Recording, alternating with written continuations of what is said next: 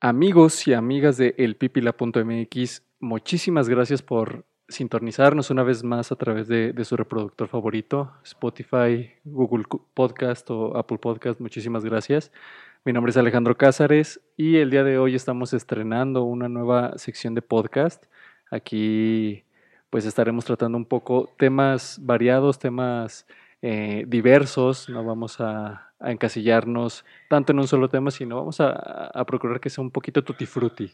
Entonces, iniciamos con este podcast neutral, un podcast neutro, y para iniciar, pues, eh, me puse de manteles largos, puse la alfombra roja para que... Y caravana. Y caravana, para que viniera este invitadazo el día de hoy, amigo mío, queridísimo amigo mío, compañeros de la carrera. Y en este caso, pues nos viene a platicar un poquito de música. Mi amigo Pablo Villanueva, ¿cómo estás? Eh, Pablo Martínez, muy bien, Sergio. Ah, es, que, es que tu artístico para mí siempre ha sido Pablo Villanueva. sí, sí, lo entiendo. Eh, bueno, me presento, amigos de Pípila. Soy Juan Pablo Martínez Villanueva, como bien lo dice Sergio aquí.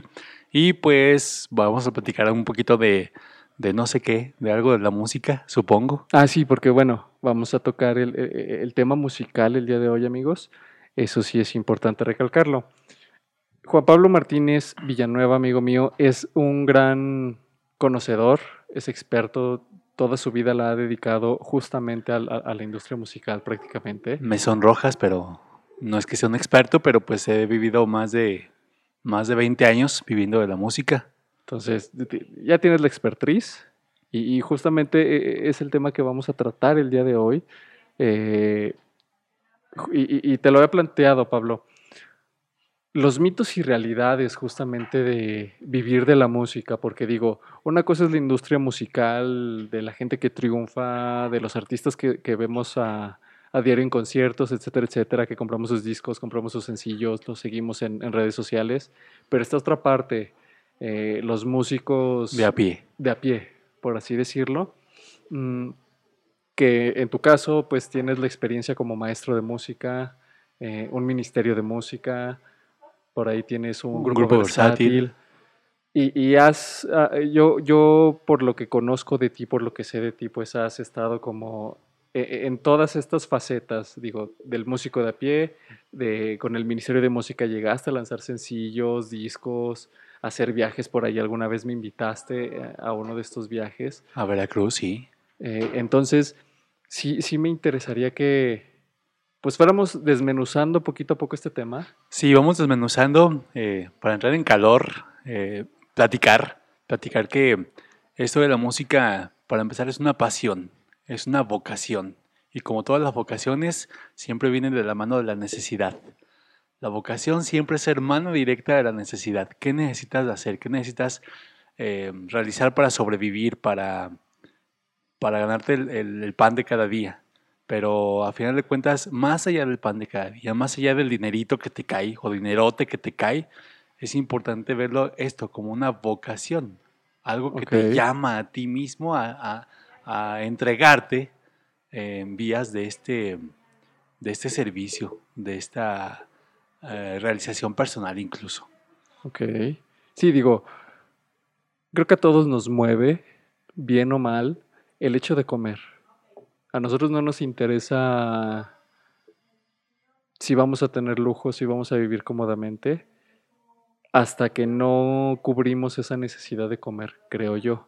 Estamos más tranquilos con el estómago lleno que con un nuevo Xbox. Es correcto. Una nueva pantalla. Es correcto. Por eso mi, frase esta de la vocación es hermana directa de la necesidad. Y, pues ahí se empieza en la música. Eh, la necesidad sí de, de expresarte, sí, pero también de trabajar, de, abrirte camino, así como cualquier carrera, así como cualquier abogado, como cualquier este, comunicólogo, como cualquier eh, electricista incluso. Exacto. Así te vas abriendo camino poquito a poquito desde tus pininos.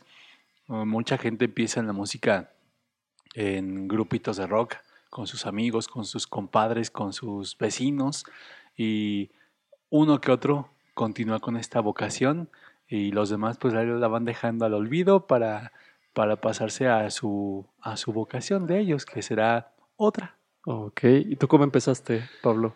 Yo empecé en la música. No desde, no, no, el, no me refiero al punto en el que te nació, porque creo que ahí ya nos iríamos a un punto, Es correcto. A, a- a temas muy filosóficos. Creo, yo, el punto en el que ya te empezaste a dedicar, ¿cómo inició? Que dijiste, ok, veo que sí se puede, pues va para adelante. Ah, ahí, yo me metí a estudiar contabilidad este, en la preparatoria. Estuve en, la, una, una escuela muy conocida de contabilidad aquí en la ciudad de León. Estuve ahí eh, una semana y dos días. Y, pero como yo ya traía un poquito de carrera en un ministerio de música, en un coro religioso en mi parroquia, eh, pues un buen día que tuve que tomar esta decisión de estudiar una carrera, de estudiar una, pues algo en la vida, pues me metí a estudiar contabilidad y un buen día dije esto, pues sí me gusta, me satisface, lo sé hacer. Te Pero- puede dar una estabilidad económica Así incluso. lo, así lo pensé y aparte de mis hermanos, pues la mayoría de ellos son contadores, pero yo ya llevaba una carrera ahí por lo menos de 3, 4 años eh, eh, tocando música y me llamó mucho más la atención seguir la música que seguir eh, la contabilidad. ¿Y por qué esto? Porque algún amigo mío, el director de este eh, grupo musical religioso, pues yo veía que le iba muy bien en la cuestión económica con lo que le gustaba mucho hacer, que era la música. Entonces dije, pues si voy a hacer números, a hacer música y ganar dinero, pues prefiero sinceramente hacer música. Ok. Ahí Vale. empezó.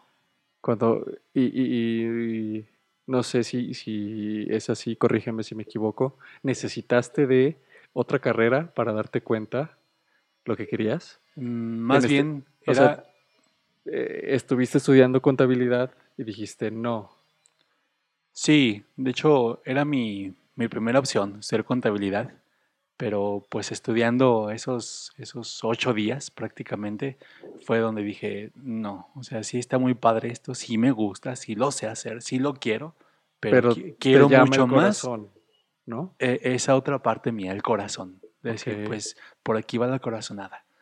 Muy bien. ¿Y con qué empezaste? Empecé a estudiar música en la Escuela Superior de Música Sacra de aquí de León. Eh, fueron, fueron, son cuatro años de carrera, como cualquier otra carrera normal. ¿Sí es la que está ahí por el malecón? Por el malecón, Sí, en la ¿verdad? calle Tres Guerras.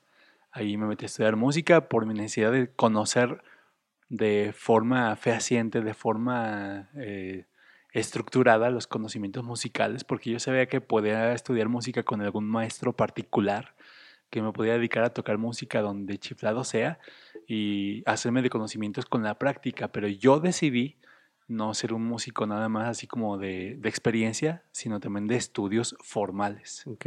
Que sí, es una ciencia más, un arte, una bella arte que tiene una, un background, no simplemente es aprender notas, no simplemente es aprender Es X correcto. o Y cosas. Tiene Y- una y- estructura en la cual, pues sí, yo realmente soy totalmente neófito. Tú sí tienes todo este... Y, y respeto mucho a mis compañeros eh, músicos porque muchos de ellos son mucho más experimentados en, en la ejecución musical, en la lectura de, de notas, pero pues insisto, fue una decisión personal el llevar a cabo este, esta estructuración de conocimientos eh, formalmente en una escuela. Ok, y, y esta parte, bueno, es...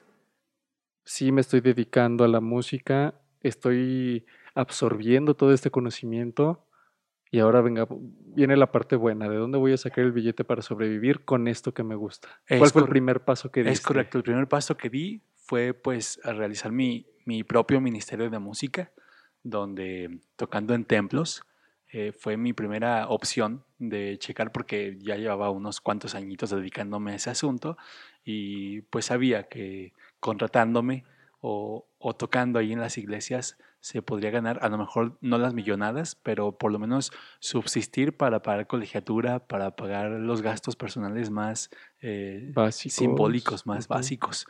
Y, y después de eso, pues me fui contratando con algunos grupos. El primero que me abrió la opción, pues hasta este momento sigo participando con él. No digo nombres para no eh, da- dar marcas, Ok. pero eh, sigo participando en ese grupo. Y después eh, me, vi, me vi la necesidad de tener una, una entrada de dinero formal. O sea, como tal, pues sí es un pago por evento, Es correcto. honorarios podríamos decirlo, y no es formal, no es estable. No es estable, esa es la palabra más adecuada, no es estable, porque formal es en cuanto haces un contrato. Entonces es estable en cuanto hay eventos. Por ejemplo, por eso durante esta pandemia nos fue muy mal o les fue muy mal a algunos amigos, compañeros músicos, porque no tenían este, esta estabilidad, esta formalidad de un pago quincenal, Sí. sino por evento. Y que creo que es algo que independientemente de la industria musical, muchos nos dedicamos, y, yo me incluyo con el tema de la fotografía o el tema del tatuaje, que no son entradas de dinero estables y formales, sino que necesitamos eh, eh, esta base, este sustento seguro, y cuando ya nos sentimos eh, de manera cómoda con esta entrada de dinero, pues vale, voy a empezar a hacer otras cosas que, que igual me siguen gustando, que me dejan dinero y que a fin de cuentas me llenan. Así es. Y entonces, en, en esa, en esa necesidad de tener una entrada fija de dinero, pues empecé a dar clases de música en una escuela secundaria. Eso fue como a los 17, 18 años, más o menos. Ahí empecé, cuando todavía no daba tanta, tanto requisito para llevar a cabo esta profesión, sobre todo en materias como esta de música, que por desgracia se ven como algo insignificante o algo secundario, pero que a final de cuentas es lo que a las escuelas les da un poquito más de eh, reconocimiento en algunos aspectos. La currícula más, Eh, más solo- fresa, ¿no? Ajá, tan solo en eventos, por ejemplo, de las madres, Navidad, eh, etcétera. Villancicos, etcétera, sí. Bueno, eh, acabas de mencionar un punto que quería tocar más adelante, pero to- toco de una vez. Mencionas que muchas escuelas solo tienen estas materias por, por currícula, por querer llenar, por imagen, etcétera. Pero tú como maestro de música que has ejercido tantísimos años esta parte, ¿qué importancia tiene la música como una materia más en un esquema de educación básica? Y, no lo digo de escuelas privadas, porque recuerdo que en algún tiempo enseñaban la flauta en, en las secundarias, no sé si lo siguen haciendo, pero desde tu perspectiva, ¿por qué debería o consideras que deba o no estar la música? ¿A qué nivel? Como una materia básica. Es una materia básica, ya tiene una, una currícula establecida, o sea, tiene un temario ya establecido de la SEP desde reformas anteriores, 2006, 2011, se estableció como una asignatura y últimamente como un área de desarrollo humano, así llama actualmente. Por supuesto que me sigo dedicando a ello, por eso me sé estos términos.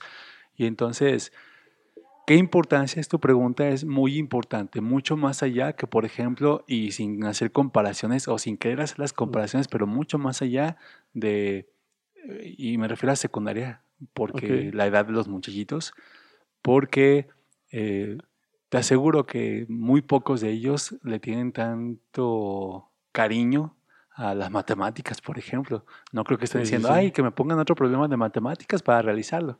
Y en cambio una canción sí te la piden. Otra canción, otra canción, otra canción. Pero bueno, a lo mejor no estructuré bien mi pregunta. Más allá de- del tema del, de- Del gusto. del gusto por la música, sino el aprender una materia musical. Es el punto importante. Por eso se Ajá. llama área de desarrollo humano en este momento. Porque no es algo para aprender. No estamos buscando en, las, en la educación secundaria, en la educación básica, Que música. formar músicos. Ujú.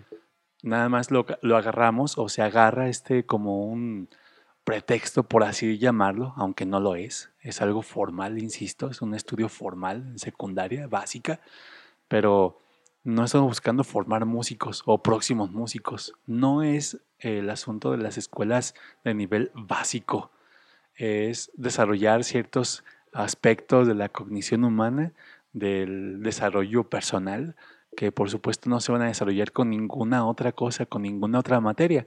Por ejemplo, eh, muchos gen- mucha gente o muchos estudiantes dicen, es que ¿para qué estudio música o para qué estudio esto si no voy a ser doctor, si no voy a ser músico, si no voy a ser eh, licenciado? Espérate, no es para que vayas a hacer porque no estamos formando profesionistas, estamos formando estudiantes de nivel básico y los de nivel básico requieren desarrollar, eh, Ciertas habilidades. por ejemplo, la sociabilización. Por ejemplo, el reconocer sus sentimientos, el reconocer eh, sus capacidades, el reconocer o el darse cuenta de lo que puedes hacer con el trabajo eh, compartido. Ese tipo de cositas que, mm, vaya, voy a brincar un poquito de tema. ¿De qué le sirve al muchacho conocer todas las matemáticas si no reconoce sus sentimientos, por ejemplo? Exacto. O sus afectos.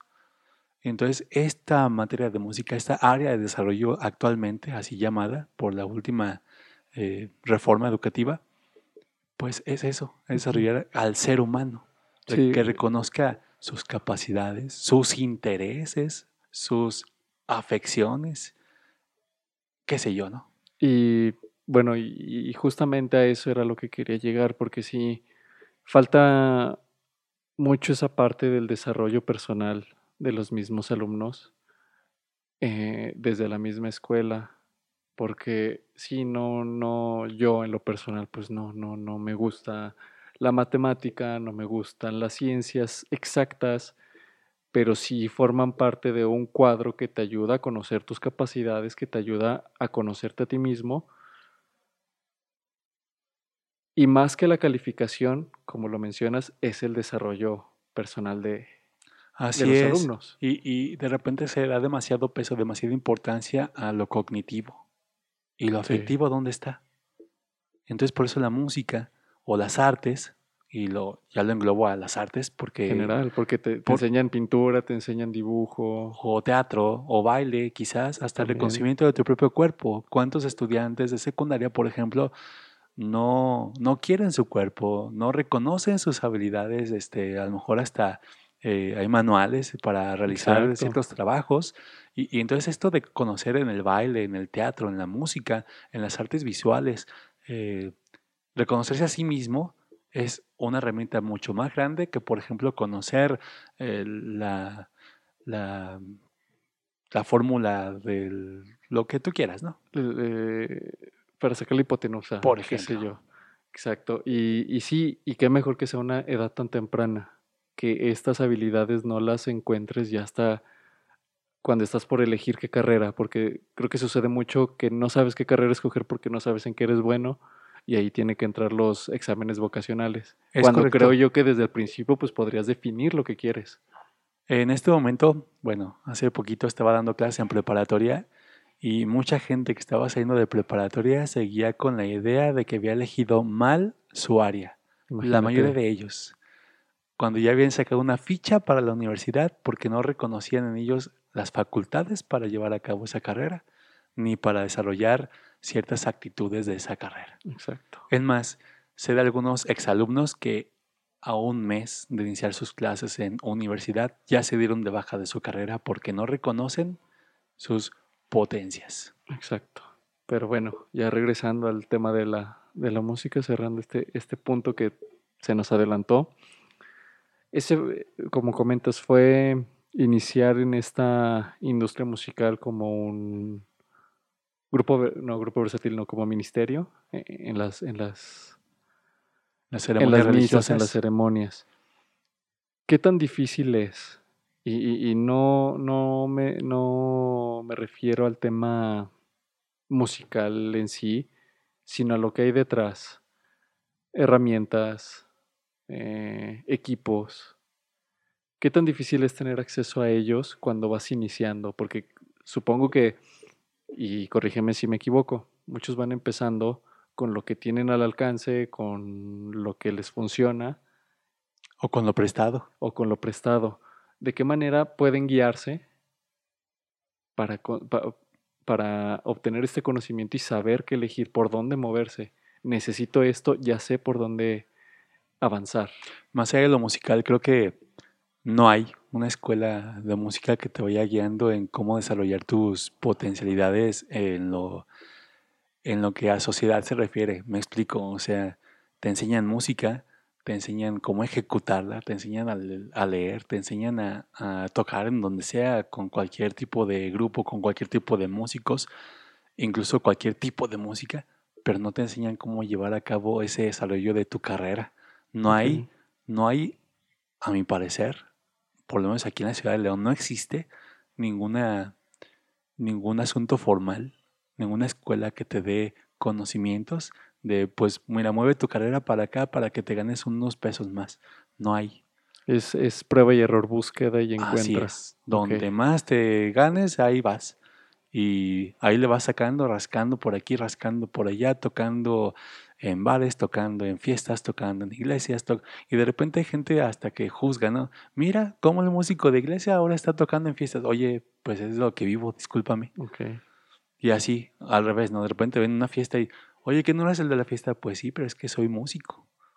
Necesito comer. Así es. Yo voy a donde me paguen. Digo, creo que también uno puede reservarse sus clientes, pero sí. Voy a compararlo con un abogado. Por ejemplo, un abogado, hay abogados que dan clases y se dedican todo el día a dar clases, por ejemplo. Igual. está bien. Hay músicos que saben tocar muy bien, pero que su ingreso depende únicamente de dar clases.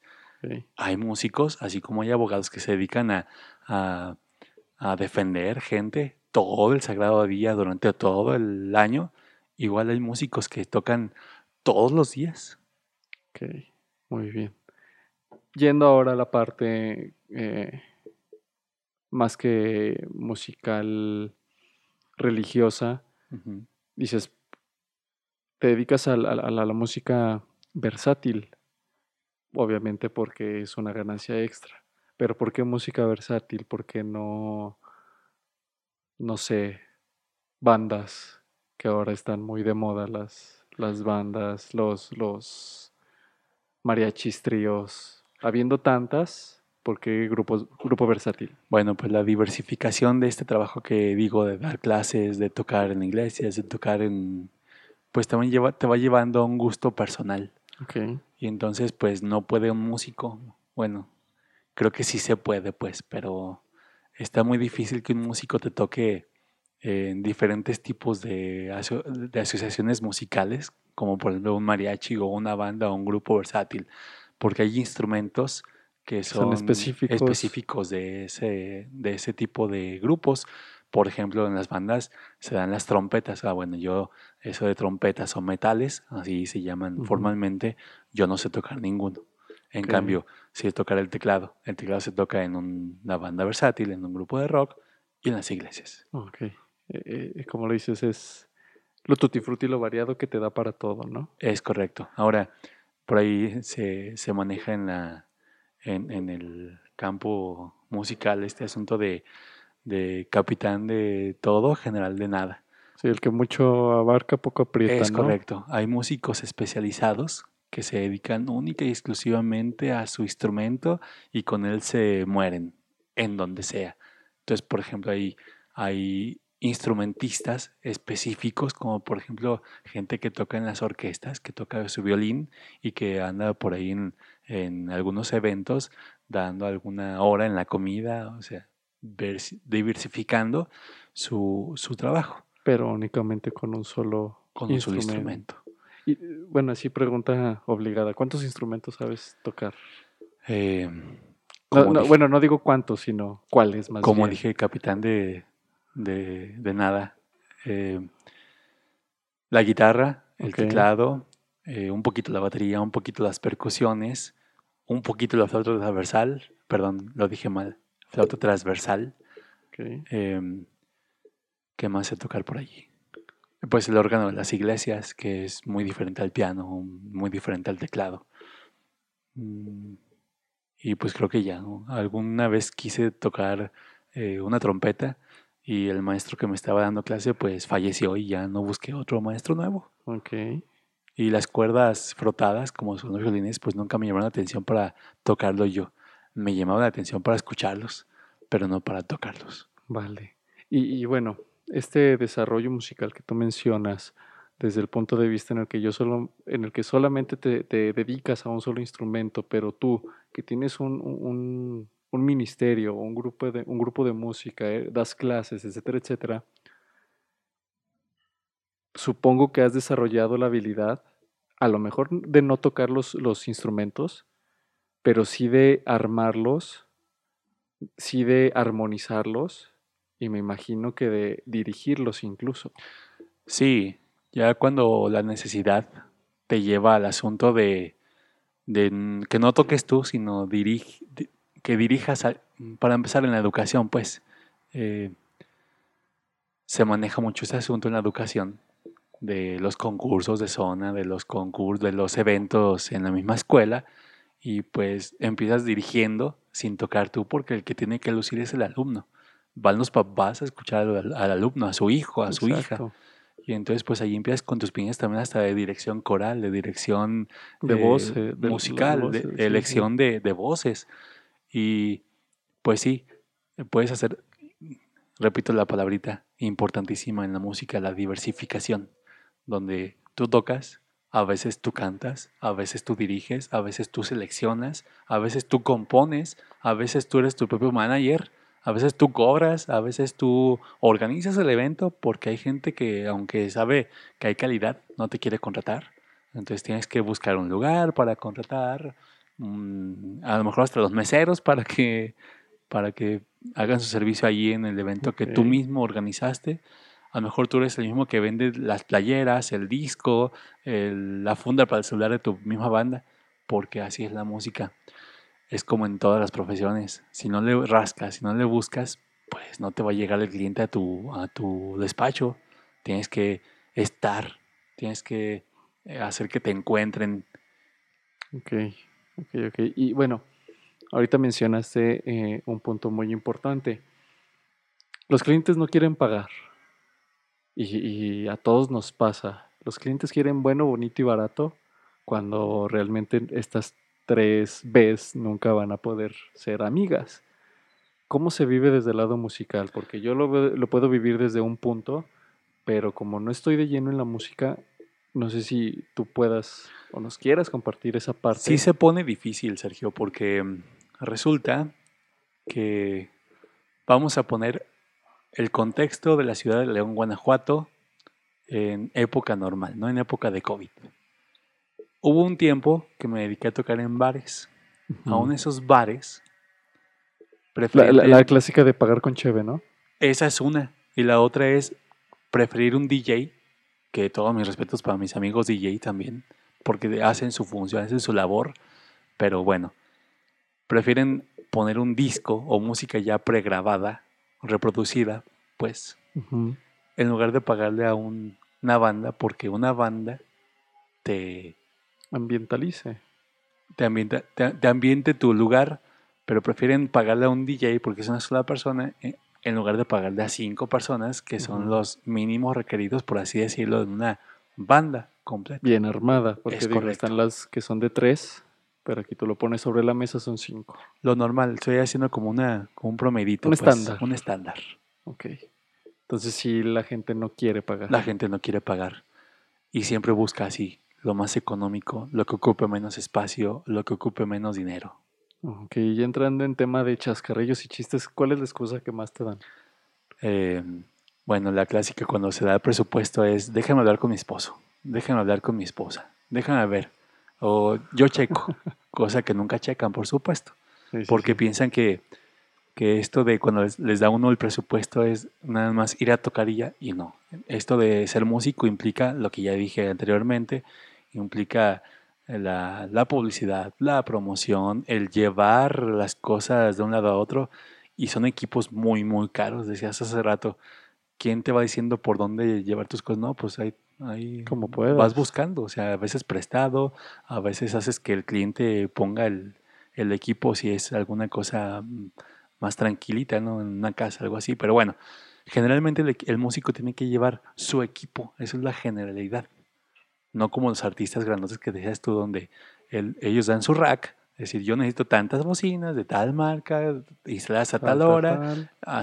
Ah, bueno, no. Los músicos de a pie tenemos que llevar nuestro equipo y equipo que no cuesta barato. Por ejemplo, una plumilla que es para tocar la guitarra, un pedacito de plástico, te cuesta entre 15 y 20 de pesos. pesos. Y que no, y, y mencionarlo, no es un solo trozo de plástico, cumple una función a fin de cuentas. Es correcto. Una cuerda, por ejemplo, de guitarra eléctrica te cuesta entre 25 pesos y 40. Una cuerda. Una cuerda.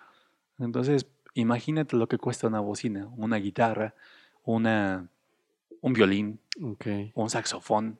Entonces, La gente que no quiere pagar, pues no se da cuenta realmente de cuántas horas practicamos, Ujú.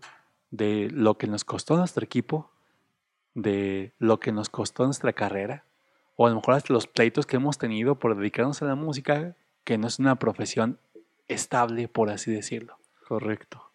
Sí, eh, eh, se me ocurre, digo, a modo de infografía, en este caso eh, auditiva, porque luego veo, veo en internet estas infografías en las que te dicen, si te quieres salir de tu casa, esto es lo que te cuesta. Refri, cama, servicios, etc, etc, etc, etc. Desde tu experiencia, y así a generalidad, no, sin pensarlo demasiado, ¿cuánto te cuesta ser músico de a pie? A lo mejor no de la mejor calidad, pero sí para empezar. ¿Y qué es lo que se ocuparía? Voy a decirlo así, una, una guitarra eléctrica básica te cuesta mínimo 3 mil pesos. Sencilla. Sencillota, de marca desconocida. Porque digo, también hay, hay marcas que venden marca, como en todas las cosas, ¿no? Como las computadoras, como los celulares. Que Ah, de bueno. marcas a marcas. Es si están escuchando, amigos, saquen la pluma si quieren ser músicos de a pie. Ahorita va a venir el presupuesto. Pues así, una guitarra eléctrica básica, sencillota, sin marca. Bueno, sí con marca, pues, pero marca desconocida, marca nueva, marca básica. Mínimo 3 mil Tres mil pesos. Y hablamos de un paquete guitarra, estuche. Esos ya cuestan un Eh. poquito más caros. Guitarra, estuche, cable, incluso algunos tienen ya su pequeño amplificador. Te cuesta mínimo 4.500, 5.000 pesos. Puro amplificador. El, la pura, el, el puro paquete. paquetito que Ah, acabo de decir, paquete, pero paquete. insisto, son marquitas de estas que no puedes eh, esperar calidad, porque pues Y, y más que calidad que posiblemente ni siquiera te van a durar. es correcto. incluso, a eso ¿no? me refiero con calidad. O sea, a- a- no, no, a, no, a, no a la marca en sí, sino al, al uso que le vas a dar. Se te puede descomponer y pues a, dónde haces referencia de la descompostura si no tienen, por ejemplo, Un centro de servicio. es ¿no? correcto. Ok. Guitarra y paquetito de guitarra 4500. ¿Qué sigue?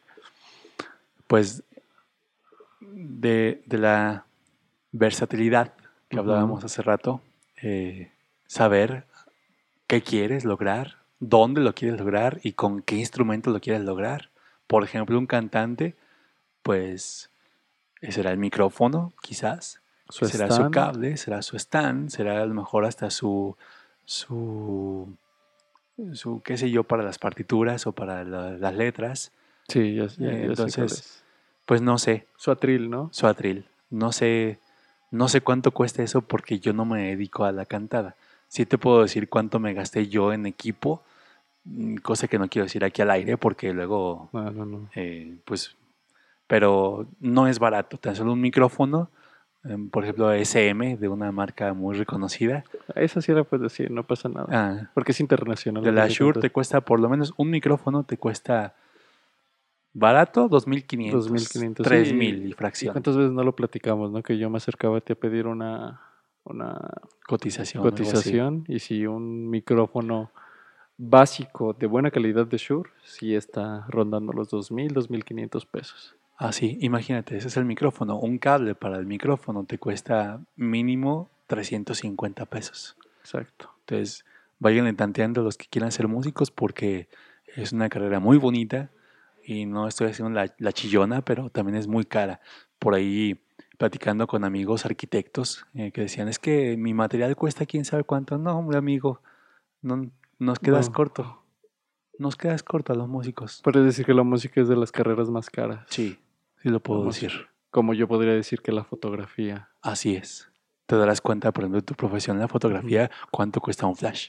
Tan solo un flash, un lente, una cámara. Así es. Exacto, sí, sí, sí. Entonces, imagínate, estamos hablando de cosas básicas como un micrófono de buena calidad, pero calidad media, estándar, y una guitarra básica, y ya vamos, Casi son 10 mil pesos. ya vamos en, en 10 mil pesos. a- aproximadamente. No, sale más barato un, curso en línea de algo, ¿no? Ahora pasando en, eh, a esta parte de la industria musical Y lo menciono porque tú grabaste un disco. Yo he grabado más de un disco. He participado en grabaciones ajenas. Ok. He participado en grabaciones propias. Me aventé por ahí un disco con, con el Ministerio de Música mío. Di el nombre Participé en que- otros- que- que- para que la gente lo escuche. En otros tres. Eh, Sí, mi Ministerio de Música, que por supuesto ahorita estamos cantando en Catedral los domingos a las 7 de la por- noche. porque no son cualquier ministerio. O sea, en Catedral, en la ciudad de León, están cantando. En la Catedral Basílica de la Arquidiócesis de León estamos cantando, el Ministerio de Música proclama, ya llevamos un buen rato funcionando, ahora con nuevas voces, unas chiquillas, una de, de 14 años, que canta angelicalmente, y así, me han apoyado amigos, amigas, este, gente que se quedó en el camino por proyectos personales, incluso tú participaste con nosotros, ya lo dijiste al principio de la emisión, y pues estamos ahí eh, en Catedral los domingos a las 7. Vayan a misa, chamacos. Y Sánense, sánense. sánense, sánense. Entonces, bueno, ¿qué, qué conlleva?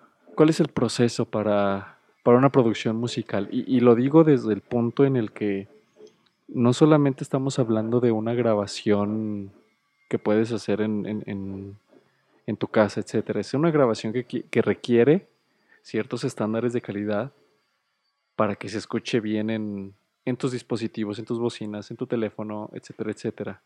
O sea, ¿qué requieres? ¿Qué, qué, qué, qué- qué- qué te costó? Tengo que decir certeza, este, este disco de este ministerio y otro disco que me aventé con un grupo de rock que tenía yo que se llamaba Wenda, ahora se llama de otra forma, se llama Newton. Eh, me aventé un disco con cada uno de esos proyectos. Los hice en un home studio personal, es decir, en mi computadora con una interfase mía también, con un micrófono para grabar ese asunto. Y pues ahí me las ingenié para las baterías y que, aunque no tenía una, un gran cuarto de estudio, pues ahí hicimos magia para que todo. para que las cosas por lo menos sonaran decentemente. ¿Qué costó? Pues grabarlo en sí, pues costó tiempo, esfuerzo, la inversión en la computadora, la inversión en la interfaz, la inversión en el, en el micrófono de condensador para grabar las voces, las guitarras, etc. Y, y después la maquila. En ese tiempo que lo maquilé fue en Guadalajara, porque aquí en León en ese tiempo no había ¿Quién te maquilara? no había quien maquilara discos así como lo creía yo. Hacían copias de discos, pero no, no maquilación de disco así tal cual. Físico. Eh, se llama, creo que, inyectado, que es así con la, con la terminación así como brillosita de los discos originales. Sí, sí, sí, que, que caracteriza tanto un disco original de uno, De uno que pirata. compras. en- y, y no me atrevería a decir pirata, sino a uno que cualquiera puede adquirir, que posteriormente lo piratean. es que, correcto. que me imagino que es, eh, dime si me equivoco, el original tiene más como un efecto de espejo, es correcto. blanco, y el otro se ve más verdoso, azulado, Así como si es. fuera un vidrio. Así es. Entonces, quien me hiciera en ese tiempo eh, la maquila de estos discos aquí en León? No había. Y si había, no se había dado a conocer. Entonces lo tuve que mandar a hacer a Guadalajara. Y a partir de mil piezas, no hacían menos en ese tiempo, hace algunos añitos ya. Y pues la maquila, la pura maquila sin el envío, costó, creo que, creo, y lo di- vuelvo a repetir, creo, que costó 12 mil y fracción de pesos. Ok, solamente realizar el trabajo físico del, del disco. Así. Y aparte tuve que pagar también al, al diseñador gráfico para que Porque hiciera la, el librito, el famoso librito de los discos. Que ya muchos ya no lo, lo meten. Y, y aparte Es ya no lo meten tristeza. porque últimamente los discos ya casi no se maquilan porque la gente prefiere las plataformas digitales. Exacto, que de hecho fue algo, ya será tema para otro podcast, pero que sí fue justamente Apple quien lo re- resolvió, Steve Jobs. No, no lo resolvió, lo revolucionó, porque sí, la gente estaba cansada de comprar discos completos, cuando realmente, pues ahora con la plataforma digital Más que puedo... una canción. Ajá, exacto, pero ya será tema para otro, Sí, otro total. podcast. Entonces imagínate la maquila de un disco, 12.500. Y eso lo sacas pues de tu bolsillo. Sobre todo cuando no hay tocadas, porque también es cierto que un buen rato dejas de tocar para armar un, Dedicarte a eso. armar un disco. No es, no es como que "Ah, aquí en los, en los ratitos que tengo libre. No, no se puede. Por eso de dedicar. repente las bandas famosas musicales se pierden un rato, me imagino. Es Porque están armando o están de vacaciones. Ahora imagina el asunto de grabar un disco con gente que no es eh, dedicada al 100% de la música, que tiene sus empleos normales, formales, como por ejemplo ser secretaria o ser, este, qué sé yo, ¿no?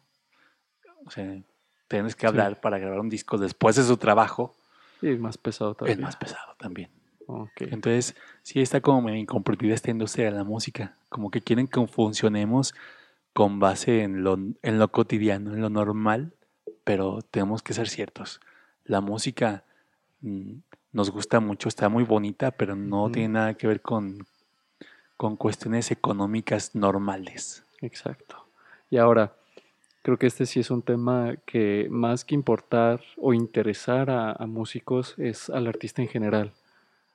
El registro de los derechos de tu material, porque eso sí es muy importante. Digo, por ahí yo tuve un amigo que era músico, grabó una canción que era muy buena y ya tiempo después le estaba cantando un grupo de quién sabe dónde y se quedaron sin los derechos de esa rola. Sí, fíjate que hay muchos chavitos, muchos chavos, y muchos adultos que componen muchas canciones muy buenas y las suben a YouTube. Cuidado con eso porque YouTube se las, se las queda los derechos cuando haces eso sin haber registrado previamente. Tengan cuidado también en subirlo a, a Facebook sin haberlo registrado antes porque también ya le va a pertenecer a Facebook eh, por cuestiones de, de copyright que no existe. Entonces... Por si no lo sabían, amigos. El punto importante es sí registrar, aunque sea por lo menos en su localidad, en su municipio, en su, en su registro estatal eh, de indautor. Ahí se llama la, la, la cosa esta donde se, se va a registrar las obras. Se llama indautor. Aquí en Guanajuato está por ahí por, por Puentecillas.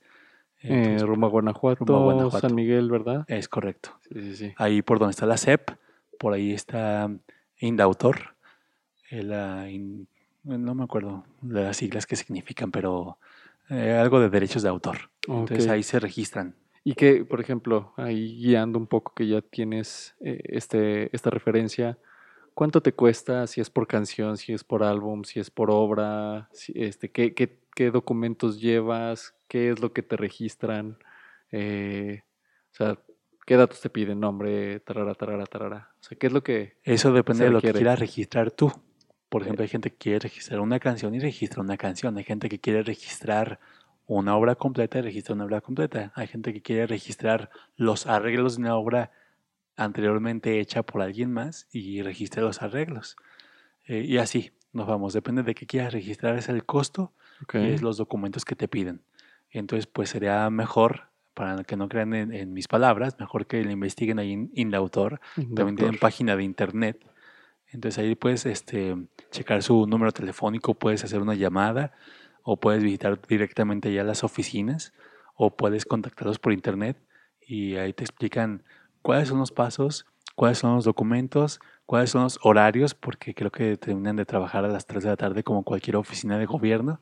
Y ahorita y- por pandemia, ¿quién sabe? Y ahorita por pandemia, quién sabe. Y además esto está complicado también porque, insisto otra vez, el asunto de que seas un músico eh, multifuncional y que tengas un trabajo como dar clases en la mañana y más ahorita con lo virtual y que te pidan que registres tu obra allá en Guanajuato, pues a qué hora si estás en la mañana, que es su mismo horario de ellos, atendiendo tus clases. Entonces tienes que pedir permiso o faltar. Interesante, vean. O sea, no, no, no, y, y lo retomo un poco. No solamente se trata de, de, si quieres ser músico de a pie, pues sí hay, sí hay un costo, ¿no? Ahí tócale nomás. Pero meterse ya a esta industria no solamente amigos igual que, que quieren contratar por ahí un grupo versátil, etcétera. No solamente se trata de, "Ah, pues ya llegó sus instrumentos, me va a tocar aquí y ya. O sea, sí requiere eh, las reuniones previas, ensayos, un, un- trabajo de equipo. Por aquí lo menciona a la hora de producir un disco. El, el- tan solo el ir a el ir a registrar la obra lleva tiempo, lleva dinero. O sea, no, no menospreciemos. Y voy a hacer un- una aclaración importante con los grupos versátiles. Señores, señoras, chavos o quien nos esté escuchando, no nos sabemos todas las canciones. Entonces no te agüites si te decimos, esa no la traigo. ¿Cuáles son los que siempre les piden? Pues la de siempre, la chona y cosas como esas siempre la traemos. Son, son cosas de cajón, así le decimos todos en cualquier ambiente, ¿no? Pero de repente quieren que nos sepamos la canción que nada más sabes tú. Y pues eso no va a pasar, porque no es lo conocido, no es lo común, no es lo cotidiano. No es lo que está consumiendo la gente en el Es momento. correcto. Correcto. No pidan, no sean, No, sí pidan, bueno, no pidan esas canciones, no pero igual les vamos a decir que no la traemos. no sean esos, mm, ¿cómo, cómo decirlo? Clientes despreciables, ¿no? ya mu- muy, muy alteradamente. Pues bien, ya para ir cerrando, ir eh, pasando esta parte final. Ya tocamos el tema de tú como maestro musical, influyendo en las mentes del futuro de nuestro México, los alumnos. Dios quiera. Dios quiera.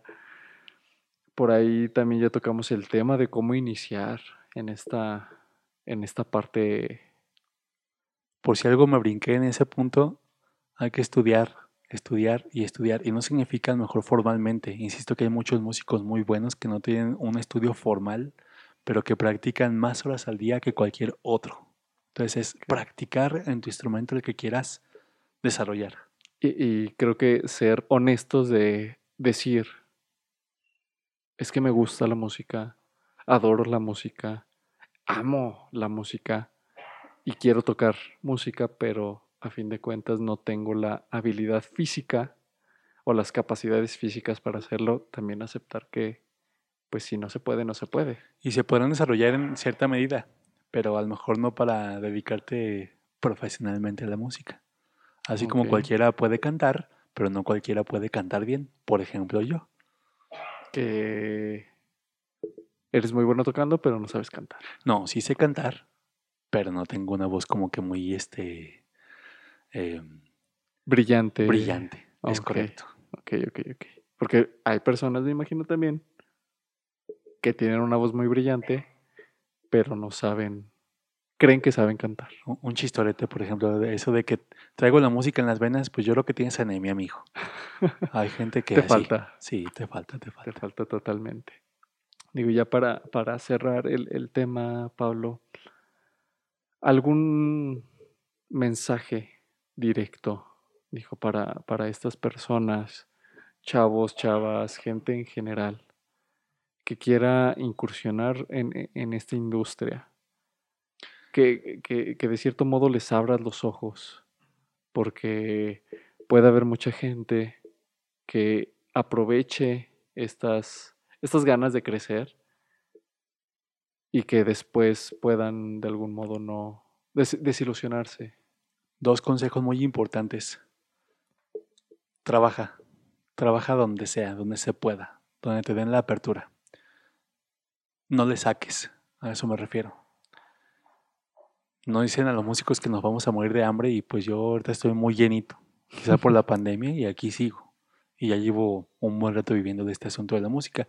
Sí con clases, sí tocando, sí desarrollando algunos proyectos, pero a final de cuentas sin dinero no te quedas. Y segundo punto, no hagas caso a nada que te indique que no, a menos de que seas tú mismo, porque sabes hasta dónde le quieres atorar. Ok, muy bien. Ya lo escucharon, amigos. Y, y de la voz de alguien que, que tiene la experiencia en la música. No, no, no es, no, no, no invité a, a Pablo nomás porque sí, porque lo conozco y porque eres bien desmadroso y jala lo que sea. A lo que sea. No Ah, por digo- cierto, último mensaje para todos. Por favor, contrátenos a los músicos. No se queden con las ganas de tener en su fiesta un, un grupo. Consuman local, diría yo, Consuman ¿no? local. Aquí en León hay muchos muy buenos grupos musicales, muy buenos coros. Ahorita estamos atravesando todo este asunto de la pandemia juntos todos, pero les aseguro que esto va a redituar. No me refiero en la cuestión de, de dinero, pero hay muy buenos músicos aquí en León. Aprovechenos, aprovechenlos. Ay, no, búsquenlos, chequenlos. Contrátenlos, por favor.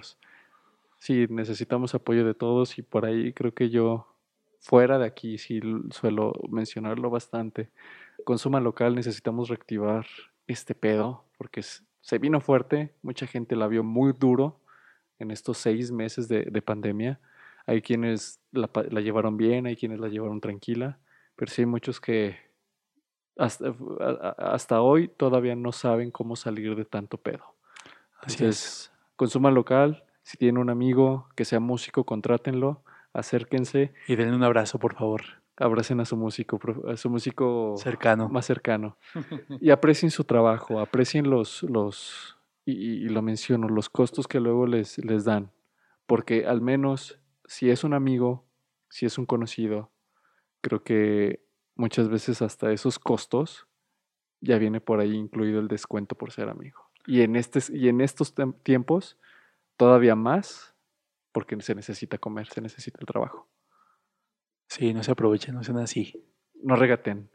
Gracias. No, antes, antes, no, no te despidas todavía, más bien. No me despedí, les dije gracias a ellos de ah, que no. ya, yo de que no regateen. estabas despidiendo, no, no te vayas. Ya para cerrar, ahora sí, eh, Pablo, compártenos las redes sociales de tus grupos, de dónde se puede acercar la gente a ti, Muy bien. dónde puedes seguir tu trabajo. Eso me gustó, esta parte me gustó. Eh, bueno, Dax Band es mi grupo versátil. De AX. D-A-X Band, así como banda, pero sin la última A. D-A-X Band, Dax Band. Ahí, así nos encuentran en Facebook. Eh, es la única plataforma que estamos manejando ahorita porque, pues, así lo decidimos Ok. en grupo. Y también el Ministerio de Música proclama, así estamos en Facebook también. Por ahí tenemos algunos videos, tenemos algunas canciones grabadillas por ahí. Entonces, pues, ahí nos pueden escuchar. Y si no, pues en vivo, ahí en, en Catedral, ya dije, con el coro y con el grupo, pues ahorita sigue sin haber. Algún día. ¿En algún momento habrá plataforma en Spotify? Sí, sí. Por supuesto, de, de Dax Van y de, y de Ministerio de Música proclama, esta pandemia nos está sirviendo para, para preparar material próximo. Excelente. Pues ya lo saben, amigos, Dax Band en Facebook, Ministerio de Música Proclama también en Facebook. Sigan el trabajo de, de Pablo, es muy bueno. Él, Gracias. como músico, tiene una gran calidad, una- un gran repertorio y una gran experiencia, y como persona también. Muchas Pero gracias. venimos a hablar. Y también damos serenatas por si alguien gusta. Estas nunca fallan, ¿verdad? Nunca fallen. Pues bien, amigos, de esta manera cerramos. Agradecemos que se hayan quedado en este primer episodio de, de un podcast neutro. Esperamos escucharnos la siguiente semana. Hasta luego. Bye.